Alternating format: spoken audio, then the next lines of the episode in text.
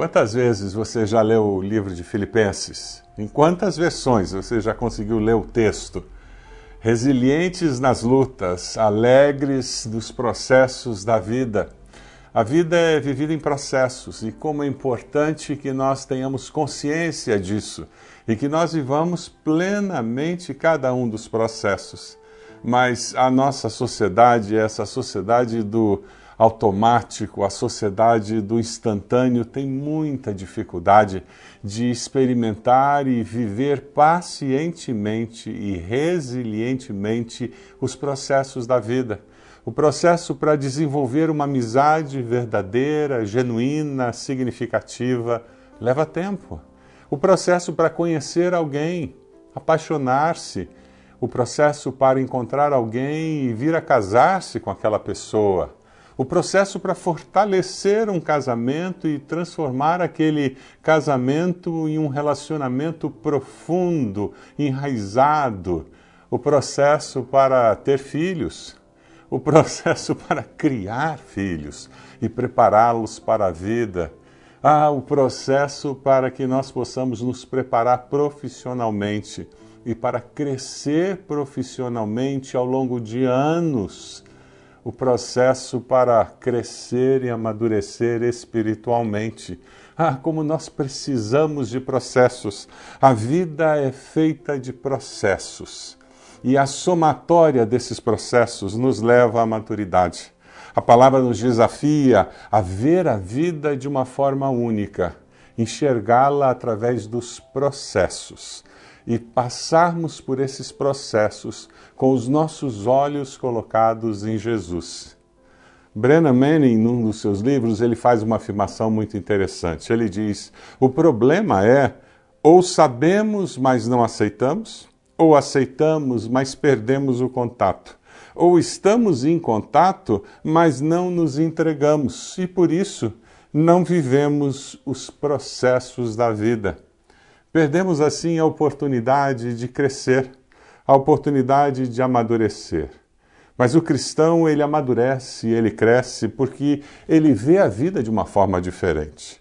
Ele vê a vida com uma missão muito definida. A resiliência de Paulo no meio de prisões, perseguições, lutas e dificuldades era resultado da sua cosmovisão.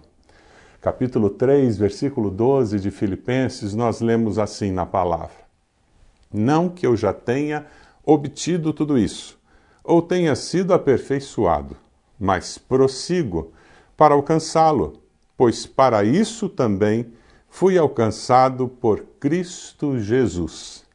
Não que eu já tenha obtido, depois de tudo que ele tinha falado anteriormente, ele afirma dizendo: Eu ainda não cheguei lá, eu não sou um cristão perfeito a obra da graça de Deus ainda precisa acontecer na minha vida. Paulo está falando sobre tudo isso que ele relatou na carta e ele resumiu tudo isso nos versículos 10 e 11, onde ele diz: Eu quero conhecer Cristo, o poder da sua ressurreição e a participação em seus sofrimentos, tornando-me como ele em sua morte, para que de alguma forma eu possa alcançar a ressurreição dentre os mortos.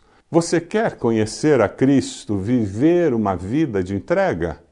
Então prossiga para alcançá-la. Prossiga para alcançar essa vida com Cristo, caminhando para a cruz, para ser mais semelhante a Cristo. É disso que Paulo está falando. Prossiga para alcançar o sonho que Deus entregou para você. Deus te entregue um sonho para Paulo lá no caminho de Damasco e ele prosseguia na direção desse sonho. Qual o propósito de Deus para a sua vida? Qual é a missão que Deus entregou para você? Qual a razão de viver que Deus colocou no seu coração? A vontade de Deus ela é boa, perfeita e agradável.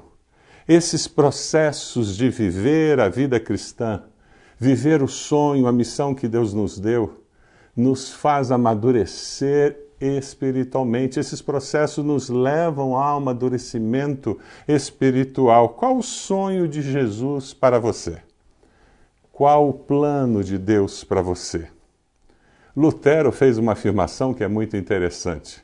Ele diz: a vida cristã é mais uma vida de busca do que de posse, mais uma vida de tornar-se piedoso do que de ser piedoso. Aceitar que eu ainda não cheguei lá é a motivação para prosseguir, para ter novas experiências, para estar aberto para viver novos momentos na minha vida, para prosseguir.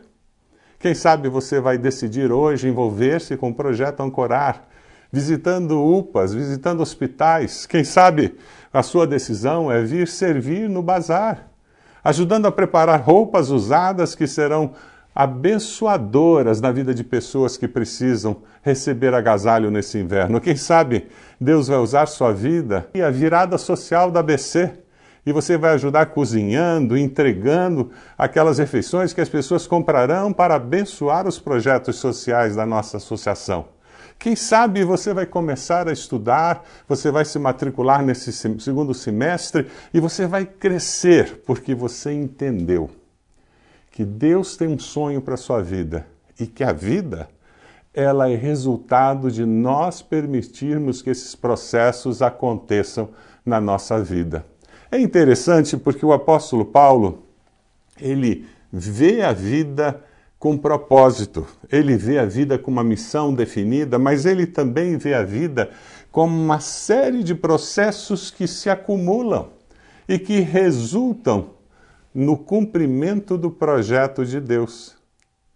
Eu queria que você visse ali no versículo 13, ele falando sobre isso de uma forma muito interessante. Irmãos, não penso que eu mesmo já o tenha alcançado, mas uma coisa faço esquecendo-me das coisas que ficaram para trás e avançando para as que estão adiante, prossigo para o alvo, a fim de ganhar o prêmio do chamado celestial de Deus em Cristo Jesus. Nós somos mais resilientes quando nós olhamos para o futuro, ao invés de ficarmos travados olhando para o passado. Mas antes de continuar, eu queria fazer uma pergunta para você. Deus está falando ao seu coração? Você pode me fazer um favor? Pegue o seu celular e envie o link dessa mensagem para algum amigo seu que poderia estar ouvindo agora essa mensagem e sendo abençoado por Deus. É isso mesmo. Eu gostaria de desafiar você a pegar seu celular agora e enviar o link dessa mensagem para alguém que está aí na sua lista de contatos e você vai simplesmente dizer: Deus está falando comigo agora. E eu gostaria de desafiar você a entrar nessa nessa conexão e deixar Deus falar ao seu coração também. Quando nós começamos a deixar Deus nos envolver em processos novos, em contatos novos, em relacionamentos novos, em situações novas, nós permitimos que Deus nos mostre um novo futuro, vivendo, esquecendo e avançando, prosseguindo. Essas são as palavras-chave. O versículo 13 nos diz: esquecendo-me das coisas que ficaram para trás. O meu passado não me paralisa, nem me desencoraja. Você pode dizer isso? Desapontamentos, tentações do passado não me deprimem. Você pode dizer isso? A bênção de Deus no passado não faz com que eu me acomode, mas me inspira a experimentar novas bênçãos no futuro. Você pode dizer isso? Ah, como nós precisamos viver a vida cristã, entendendo que com Deus ninguém fica parado. A vida é muito dinâmica e Deus tem um projeto dinâmico para a vida de cada um de nós. Paulo sabia das suas qualidades, Paulo sabia das suas limitações.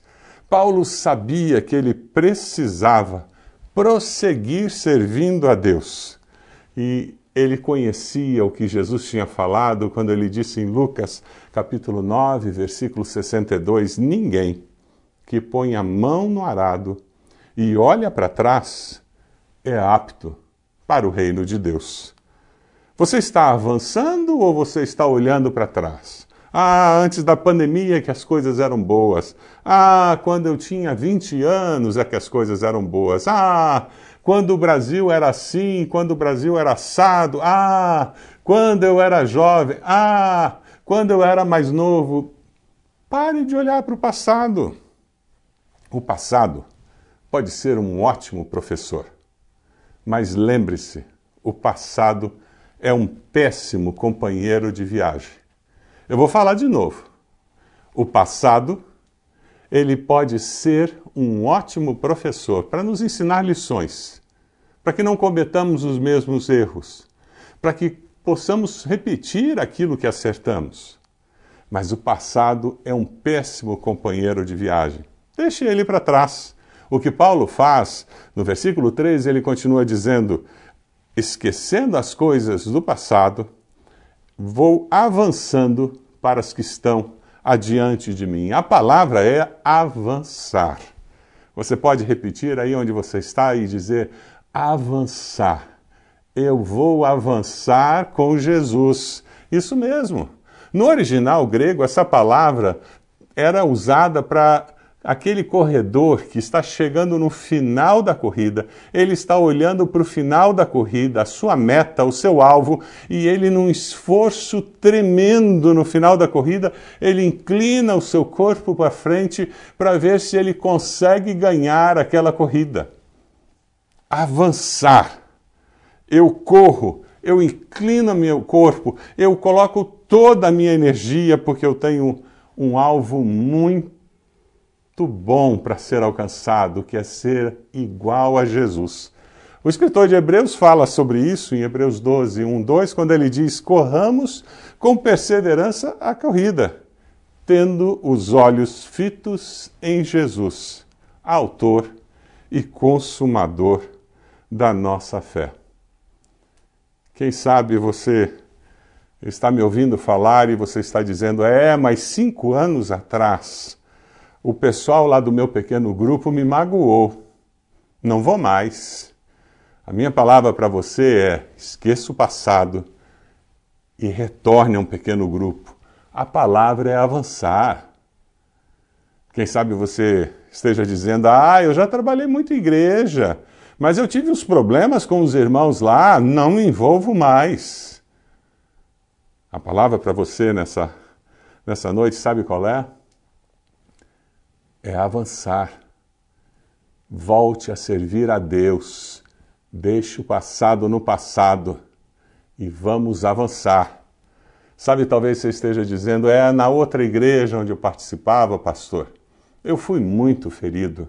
Eu fui muito magoado. Desculpa, mas eu prometi para mim mesmo que nessa nova igreja eu não vou fazer nada, só assistir os cultos. A minha palavra para você Deixe o passado para trás. Olhe para Jesus. Vamos avançar. Temos muito que fazer em nome de Jesus. O versículo 14 nos diz: prossiga para o alvo, a fim de ganhar o prêmio do chamado celestial de Deus em Cristo Jesus. É por isso que você tem que avançar. É por isso que você precisa esquecer o passado, colocar o passado, aquelas dores, aquele sentimento ruim aos pés da cruz, perdoar quem tem que ser perdoado, pedir perdão, resolver o passado e viver o futuro, vivendo tudo aquilo que Deus tem para você. Ser resiliente na caminhada cristã é perseverar. Sabe por quê? Você precisa ensinar às próximas gerações que com Deus é possível vencer o passado é possível viver o futuro sendo mais do que vencedor em Cristo Jesus. O livro de Apocalipse, capítulo 2, 10, nos diz: Seja fiel até a morte, e eu lhe darei a coroa da vida. Marcos 13, 13 diz: Aquele que perseverar até o fim será salvo. Você está perseverando? Volte hoje para Deus quem sabe você está longe da igreja, longe da comunhão dos irmãos. Eu quero convidar você a direcionar a lente do, a câmera do seu celular. Direcione a câmera do seu celular agora para a tela, para esse QR Code que vai aparecer aqui. Entre numa sala de Zoom nesse momento e nós queremos abençoar a sua vida. Depois você assiste o resto da mensagem, mas nós queremos nesse momento, se Deus está falando ao seu coração conversar com você sobre essa necessidade de voltar para Jesus, voltar para a comunhão dos irmãos na igreja. Sabe, é importantíssimo nós retornarmos à comunhão do corpo de Cristo. Sabe o que está acontecendo muitas vezes? Pessoas se escondem longe da igreja, longe da comunhão dos irmãos, achando que vão conseguir viver a vida cristã sozinhos, e isso não é possível. Não há condições de viver a vida cristã sem termos a comunhão com os irmãos. Você quer perseverar na vida cristã? perseverar na comunhão do Senhor. Busque ajuda do corpo de Cristo, do povo de Deus. Você, agora que está ouvindo essa mensagem, o apóstolo Paulo, ele diz, sabe o cristão, ele vê a vida com propósito, ele vê a vida como uma sequência de processos guiados por Deus, mas ele vê também o resultado disso, que é a maturidade. Versículo 15. O apóstolo diz: todos nós que alcançamos a maturidade devemos ver as coisas dessa forma. E se algum aspecto vocês pensam que de modo diferente, isso também Deus lhes esclarecerá. O resultado de nós perseverarmos, o resultado de nós vivermos esses processos da vida com a ajuda de Deus, o resultado de nós olharmos para Jesus e irmos na direção do nosso alvo, o resultado de caminharmos juntos com os irmãos é atingir maturidade espiritual. Sabe quais são algumas das características de quem é maduro espiritualmente? Quem é maduro espiritualmente ama e teme a Deus.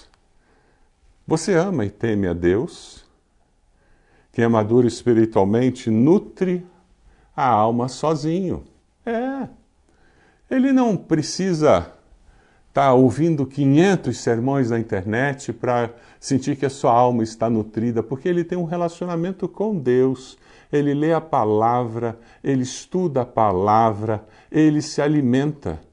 Ele participa de cultos públicos, ele vê sermões na internet, ele lê livros, e tudo isso complementa mas a relação pessoal desse ser, desse homem, dessa mulher com Deus é que nutre a sua alma. Uma pessoa madura espiritualmente caminha assim, porque ela é adulta espiritualmente. Mas essa pessoa que é madura espiritualmente sabe que ela não consegue viver sozinha porque ela faz parte do corpo de Cristo e por isso ela serve com outros irmãos no corpo de Cristo, abençoando irmãos mais novos, cuidando de bebês espirituais, cuidando daqueles que ainda são imaturos espiritualmente, para que eles cheguem à maturidade cristã. Ele serve no corpo de Cristo, levando outras pessoas a Cristo. E ele é instrumento de Deus na sociedade, porque vive os valores do reino de Deus nas suas ações, nos seus relacionamentos, porque tem a mente de Cristo. Paulo fala dele e fala daqueles que estavam com ele, dizendo: Nós não chegamos lá ainda, mas nós nos apresentamos como exemplos. Os seus pastores, eles não são exemplos como perfeitos, mas nós somos exemplos porque nós buscamos servir a Deus da melhor maneira que nós podemos porque nós queremos ser inspiração para você. Seus líderes de pequeno grupo são pessoas que estão buscando servir ao Senhor da melhor maneira que eles podem servir. E nós queremos que nós sejamos inspiração para você. Então, somente vivamos de acordo com o que já alcançamos.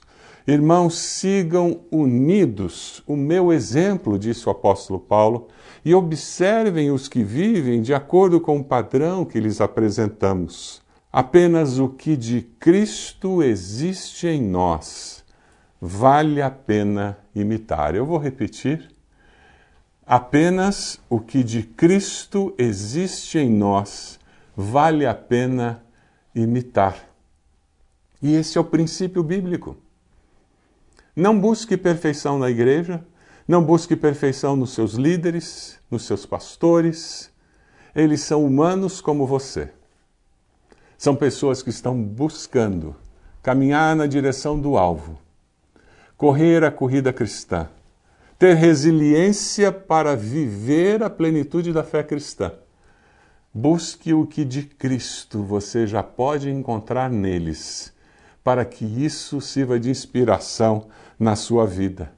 Versículo 18, o apóstolo diz: Pois, como já lhes disse repetidas vezes, e agora repito com lágrimas, há muitos que vivem como inimigos da cruz de Cristo. O destino deles é a perdição. O seu Deus é o estômago e eles têm orgulho do que é vergonhoso, só pensam nas coisas terrenas. Inimigos da cruz de Cristo. Seu fim é a perdição. Nós sabemos disso. Existe na sociedade hoje uma campanha construindo o ateísmo no nosso meio, concentrada na nossa juventude nas nossas crianças, tentando destruir valores cristãos e construir uma sociedade sem amor e sem temor a Deus. Existe uma campanha no nosso meio querendo construir o conceito de que um Estado laico é um Estado ateu, o que é mentira. O Estado laico ele garante liberdade de crença. Ele garante até que alguém não creia em Deus mas ele garante a liberdade de que alguém creia e pratique a sua fé. É interessante porque nós vivemos num mundo que Jesus já havia dito que jaz no maligno. Mas tem de bom ânimo, porque Jesus já venceu. E ele há de nos conduzir em vitória em todos esses processos e esses embates que nós viveremos. O cristão, ele vê a vida por meio de todos esses processos com um senso de missão, entendendo que Deus o está conduzindo à maturidade, porque ele sabe de uma coisa: que ele é cidadão do céu. É verdade. O apóstolo nos fala no versículo 20: a nossa cidadania, porém, está nos céus de onde esperamos ansiosamente o Salvador, o Senhor Jesus Cristo. Ah, é verdade. Filipos era uma cidade onde muitos soldados romanos aposentados moravam. O que acontecia é que depois de 20 anos trabalhando no exército romano, os soldados ganhavam a cidadania romana. Eles vinham morar em Filipos porém viviam ali como cidadãos romanos. As roupas, os costumes, a estrutura da sociedade era tudo uma cópia de Roma. O apóstolo então fala para aqueles membros da igreja de Filipos: não se esqueçam de que, embora vocês vivam em um lugar que se parece com Roma, e muitos de vocês sejam cidadãos romanos, vocês têm uma cidadania muito maior do que essa que é a cidadania dos céus. Quando você aceita Jesus como Senhor e Salvador, você se torna cidadão dos céus. Você vive aqui com a certeza de que um dia irá morar na pátria celestial. Você vive com a certeza de que o Senhor Jesus o levará para viver eternamente com Ele nos céus. Ele disse que ele iria preparar lugar para que onde ele estivesse, nós estivéssemos com ele. Você tem essa certeza? Eu queria, nesse momento, convidar você a confessar Jesus como Senhor e Salvador. E ao fazer isso, arrependendo-se dos seus pecados, você recebe essa cidadania dos céus. Não é porque você lutou 20 anos no exército romano que você vai receber uma cidadania. Mas essa cidadania recebe todo aquele que, arrependido dos seus pecados, confessa Jesus como Senhor e Salvador. Eu queria convidar você a fechar os seus olhos e repetir uma oração. E nessa oração você vai dizer: Deus, eu quero viver com um senso de propósito na minha vida.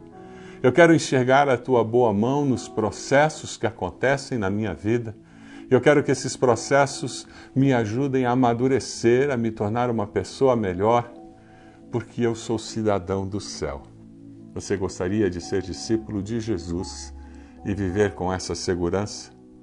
Feche seus olhos e diga assim: Senhor Jesus, eu te peço perdão pelos meus pecados e eu entrego a minha vida ao Senhor.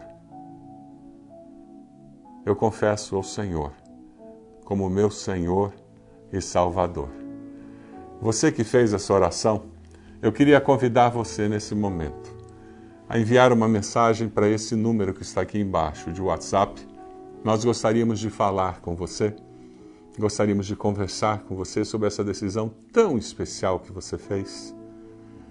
Quem sabe você vai preferir, você que está vendo o culto ao vivo, você vai preferir colocar seu, a câmera do seu celular focando esse código de QR Code aqui e você vai poder entrar direto na nossa sala de Zoom, conversar com o conselheiro, olhar nos olhos dele, conversar com essa pessoa e eu tenho certeza que essa pessoa vai abençoar muito a sua vida.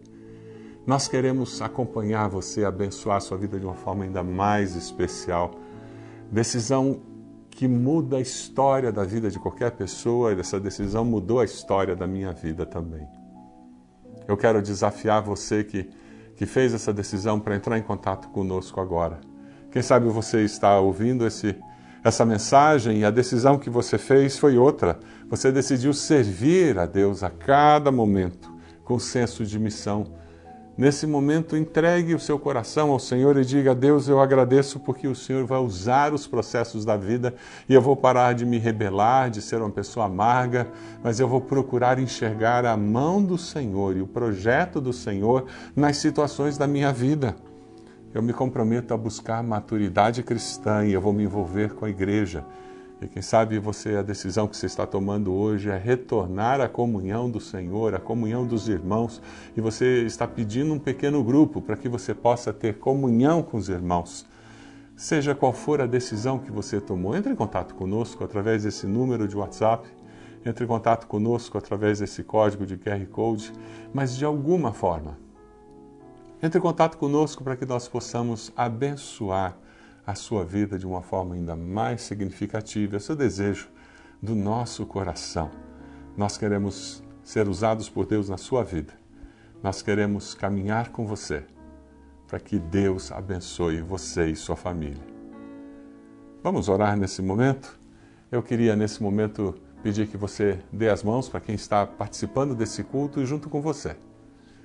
E se você está sozinho, segure as mãos assim e dessa forma você vai se lembrar que muitos irmãos, em vários lugares nesse momento, estão orando e você vai dizer: eles estão orando junto comigo.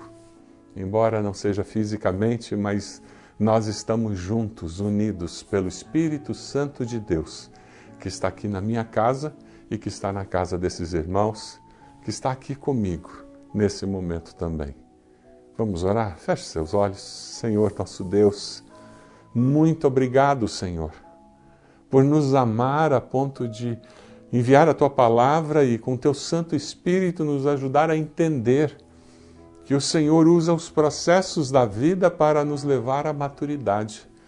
Que o Senhor nos desafia a aprender com o passado e deixar o passado para trás, para que nós possamos olhar para a frente, para o futuro e construir um futuro olhando para Jesus que é o nosso Mestre, que é o nosso Salvador, que nos amou com amor eterno. Ó Deus, muito obrigado, porque nós podemos sair desse momento de culto com a segurança do teu amor e do teu propósito em nossas vidas. E nós queremos sim ser resilientes, queremos sim perseverar sabendo que o Senhor há de colocar alegria nos nossos corações, sabendo sim que o Senhor há de nos ajudar a permanecer fiéis ao Senhor. Abençoa aqueles que tomaram uma decisão ao lado de Cristo, aqueles que retornaram à comunhão da igreja. Deus abençoa-os de uma forma muito especial. Que o teu Santo Espírito, nesse momento, esteja confirmando nos seus corações essa decisão, Deus. Nós oramos assim, no nome de Jesus. Amém, Senhor.